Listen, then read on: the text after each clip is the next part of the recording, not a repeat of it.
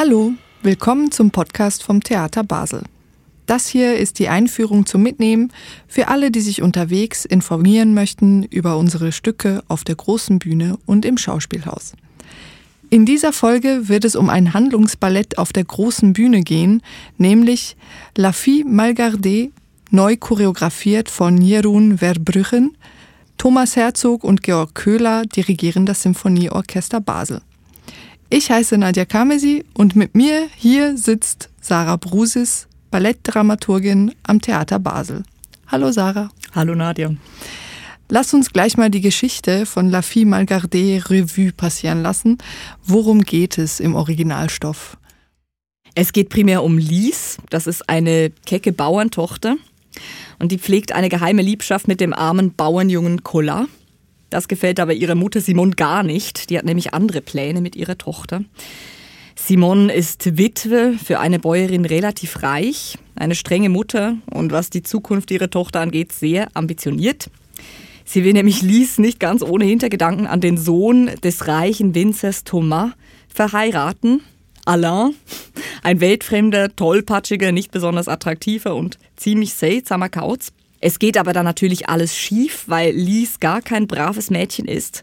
Gerade in dem Moment, als es ums Unterzeichnen der Ehepapiere geht, wird Lies mit Collat im Schlafzimmer erwischt. Tja, was bleibt dann da der Mutter anderes übrig, als nachzugeben? Angesichts dieser Lage willigt sie dann also doch ein, dass Lies anstatt den reichen Alain ihren geliebten Collat heiratet. Alain und Thomas verschwinden wutentbrannt und es wird eine fröhliche Liebeshochzeit gefeiert. Das klingt ja erstmal schon sehr traditionell und altbekannt. Was hat denn dieses Stück an sich, dass man es seit Jahrhunderten aufführt und auch weiterhin auf die Bühne bringt? Ja, der Stoff ist tatsächlich sehr alt. Also es ist das älteste Handlungsballett, das bis heute aufgeführt wird. Die Uraufführung war sogar zu Beginn der Französischen Revolution 1789 in Bordeaux. Das Libretto und die Choreografie sind von Jean Bercher d'Auberval. Das Revolutionäre daran ist vielleicht, dass es eine Komödie ist, weil das Genre Komödie ist eher untypisch für Handlungsballette klassischer Art. Und was auch ungewöhnlich ist, ähm, es, gibt keine Märchenparallelwelt, keine Götterwelt. Es spielt auch nicht von Adligen, sondern vom ganz einfachen Bauernvolk und ihrem realen Leben. Und der ursprüngliche Titel war auch nicht La Fille Malgarde, sondern Le Ballet de la Paille ou il ne gagne pas du mal au bien. Also wahnsinnig langer Titel. Und die Übersetzung davon ähm, dazwischen geschoben ist das Strohballett oder es ist nur ein kleiner Schritt vom Bösen zum Guten. Genau, also ziemlich philosophisch auch. Und eben das Strohballett im Sinne von das Ballett direkt aus dem Volk, aus dem Bauernvolk. Mhm. Die Inspiration für das Stück oder das, Libretto hat Jean Berger d'Auberval einem Gemälde entnommen von Pierre-Antoine Baudouin. Und darauf ist ein Mädchen abgebildet, das von ihrer Mutter gescholten wird, während dem im Hintergrund ihr Liebhaber sich davon stiert. Und deswegen kam wahrscheinlich auch danach dann der Titel La Fille Malgarde. Es geht wahrscheinlich auf dieses Gemälde zurück. Die ursprüngliche Musik war aber kein zusammenhängendes Werk, sondern ein sogenanntes Pasticcio, also eine Zusammensetzung von verschiedenen bereits existierenden Melodien, also Volkslieder, Opermelodien und andere populäre Musikstücke. Und die hat ein gewisser Franz Ignaz Beck zusammengestellt für die Uraufführung. Dann gab es aber später auch mehrere Anpassungen der Musik und eine sehr bekannte, noch bis heute verwendet, ist die von Louis-José Ferdinand Herold. Die wurde 1828 komponiert. Und es gibt auch noch eine Bearbeitung, die man heute vor allem noch kennt, von John Lansbury. Die hat er für Frederick Ashtons Choreografie gemacht, die 1960 am Royal Ballet in London uraufgeführt wurde. Und die ist auch bis heute noch sehr bekannt und populär, wird auch von vielen Ballettinstitutionen überall auf der Welt noch getanzt. Und ich glaube, es ist auch, weil die so humorvoll und so ein bisschen slapstickartig, fast ein bisschen Disney-artig ist. Eine weitere sehr ähm, berühmte choreografische Version hat Heinz Spörli hier in Basel 1981 mit der damaligen Ballettkompanie kreiert. Und dafür hat er dann die musikalische Version von Herold vermischt mit der von Peter Ludwig Hertel. Jetzt in dieser Version hier von Jeroen Verbrüchen wird aber die Version von Herold überarbeitet von Lansbury, also die Ashton-Version verwendet. Da hören wir doch gleich mal kurz rein.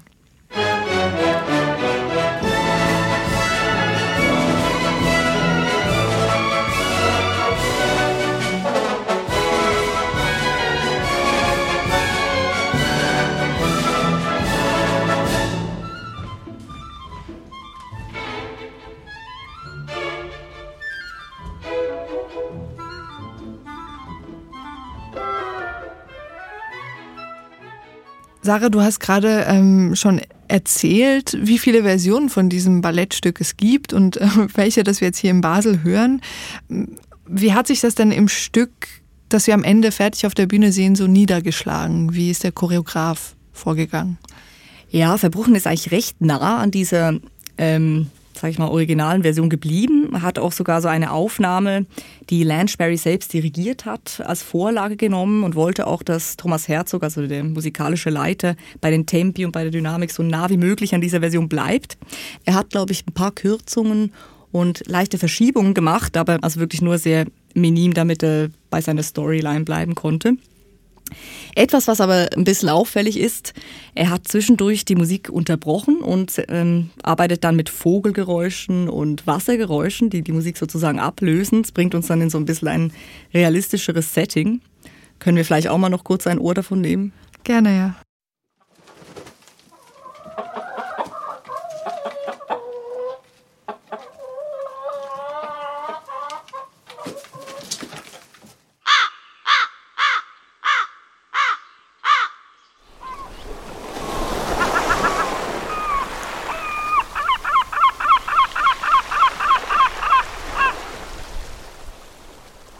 Ja, das waren die Naturgeräusche, die da eingeflochten wurden. Ja, aber natürlich abgesehen davon ist auch die Choreografie sehr neu und hat Contemporary, also nicht wie dieses klassische Handlungsballett. Und auch die Story hat er etwas modernisiert und auf heute übertragen. Genau, Verbrüchen ist ja nicht ganz bei dieser traditionellen Geschichte geblieben. Ähm, statt des heimlichen geliebten Collat sehen wir, dass sich Lise eigentlich in ihre beste Freundin Colette verliebt. Und ähm, es gab auch noch ein paar andere Anpassungen, mit der die Geschichte in die Gegenwart geholt wurde. Genau, ja. Also das Motto von Jeroen war eigentlich so, let's queer it up. Das war so ein bisschen sein Ansatz. Und er hat dann auch gedacht, dass er dieses Thema der arrangierten Hochzeiten, diese geheimen Liebschaft, wie kann man das ein bisschen mehr auf heute übertragen? Und dachte er sich, nehmen wir doch einfach dieses Geldargument raus und ersetzen es mit dem Thema sexuelle Orientierung oder auch so Erwartungen diesbezüglich. Also, dass die Mutter nicht den Collar auswählt wegen seinem Geld, sondern eigentlich, weil sie einfach möchte, dass ihre Tochter einen Mann heiratet und auf keinen Fall eine Frau. Ja, und dann, also dann entfernt er das eigentlich so ein bisschen von dieser Klassengrenze-Thematik zu diesen Erwartungen betreffend dem sexuelle Orientierung. Und es gibt auch so eine ganz berühmte Szene im Original, der Sturm, der auch so ein bisschen so der dramatische Höhepunkt darstellt. Bei der Ashton-Version zum Beispiel fliegt da dann auch der Alain, mit seinem Regenschirm davon, vom Wind getragen sozusagen. Und hier ist aber dieser Sturm so ein bisschen wie ein Bild für das Coming Out von, von Lise. Und das wird dann auch die ganze Bühne mit so pinkem Schaum überschwemmt und sehr bombastisch und sehr verbildlicht, dieses Psychologische. Ja, vielleicht können wir da auch mal reinhören, wie das klingt. Ja, unbedingt.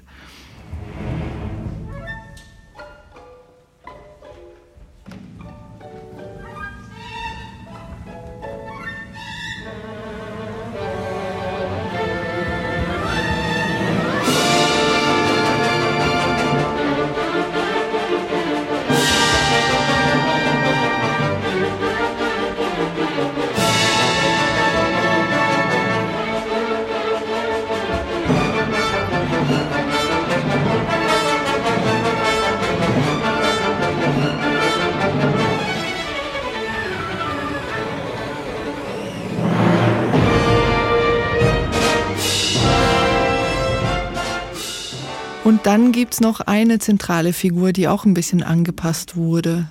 Genau, die Mutter, also die Mutter Simone, die wird ja in der traditionellen Version von einem Mann getanzt. Das soll dem auch so ein bisschen etwas humorvolles, slapstickartiges oder überzeichnetes geben. Jerun wollte sie aber bewusst hier mit einer Frau besetzen, weil er auch irgendwie der Meinung ist, dass man das heute jetzt nicht mehr unbedingt machen sollte oder nicht mehr machen kann, so ein Mann spielt eine Frau, damit es lustig ist oder nur damit es lustig ist. Aber dennoch spielt er schon sehr mit diesen Gender-Klischees und überzeichneten Gender-Rollen. Diese Mutter hat nämlich eben auch so vergrößerte Brüste und einen riesigen Hintern und kokettiert auch ein bisschen damit. Sie verliert dann aber ihre Brüste im Sturm, also er bricht das dann auch wieder. Und im Sturm verliert sie auch sowieso ein bisschen so ihre Kontrolle, weil das ist eine sehr strenge Mutter, die alles immer kontrollieren möchte. Aber im Sturm wird sie dann auch so ein bisschen von ihren fixen Ideen, was ihre Tochter betrifft, ähm, weggedriftet sozusagen.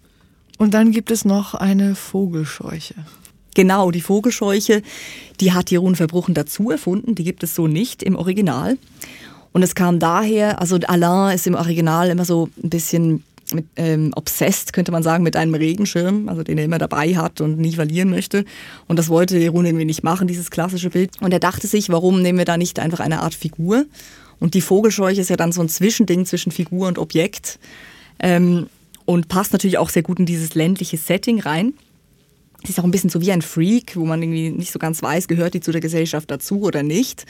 Und Alain ist auf jeden Fall sehr fasziniert von ihr und beschäftigt sich auch die ganze Zeit mit ihr und möchte auch irgendwie rausfinden, ob die jetzt lebendig ist oder nicht.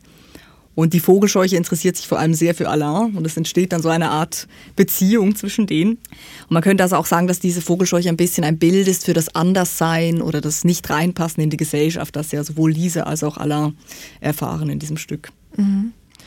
Du hast vorhin das Bühnenbild schon ein bisschen ähm, angedeutet, also äh, rosa Schaum, der rumfliegt überall.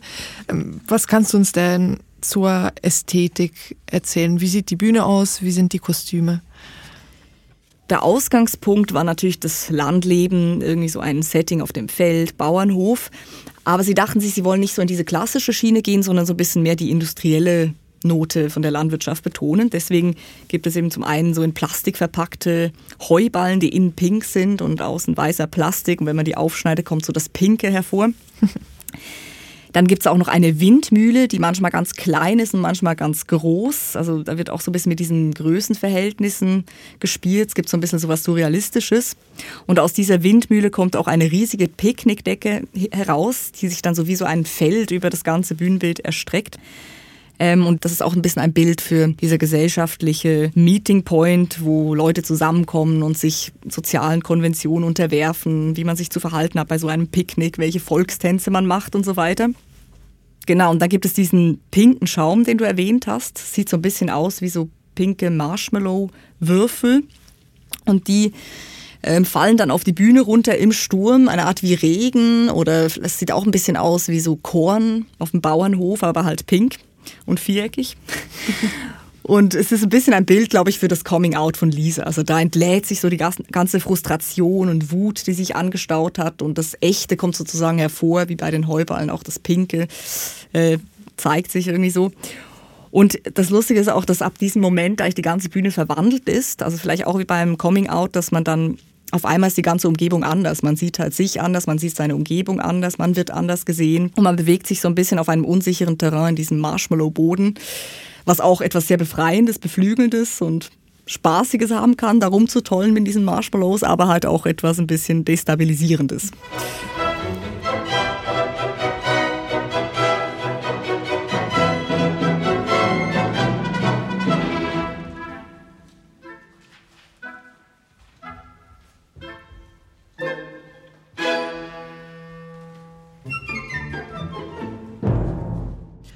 Und warum soll denn Basel oder sollen wir uns dieses Stück unbedingt angucken?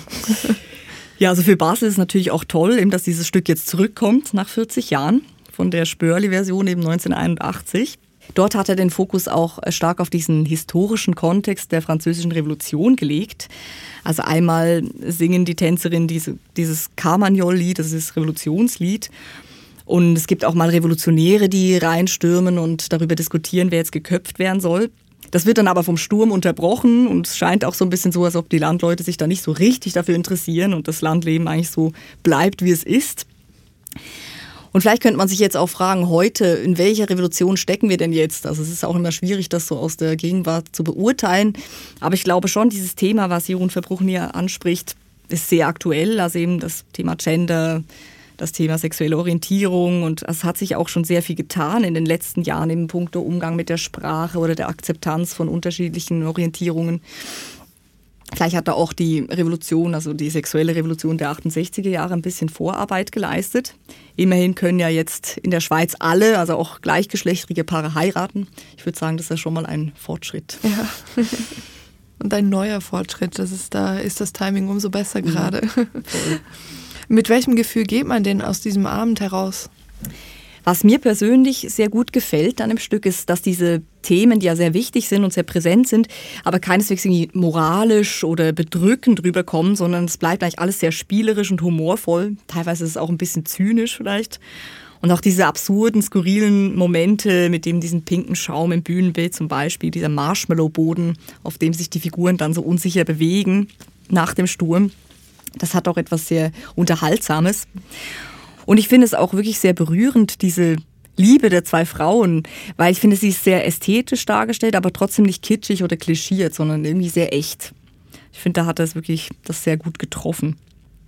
Vielleicht ist ja auch die Frage ähm, in unserer Gesellschaft viel wichtiger, was denn eigentlich wahre Liebe ist. Also, weil das habe ich manchmal das Gefühl, das geht dann fast so ein bisschen unter in diesem ganzen Urwald von diesem Gender-Diskurs. Das klingt jetzt ein bisschen einfach, aber ich finde, das hat auf jeden Fall Jeroen in dieser Darstellung der beiden Frauen sehr gut getroffen. Dieses äh, wahre Liebespaar. Nach dem Motto Love is Love. Das ist doch ein schönes Schlussstatement. Vielen Dank für diese Einführung, Sarah. Ja, danke dir fürs Gespräch.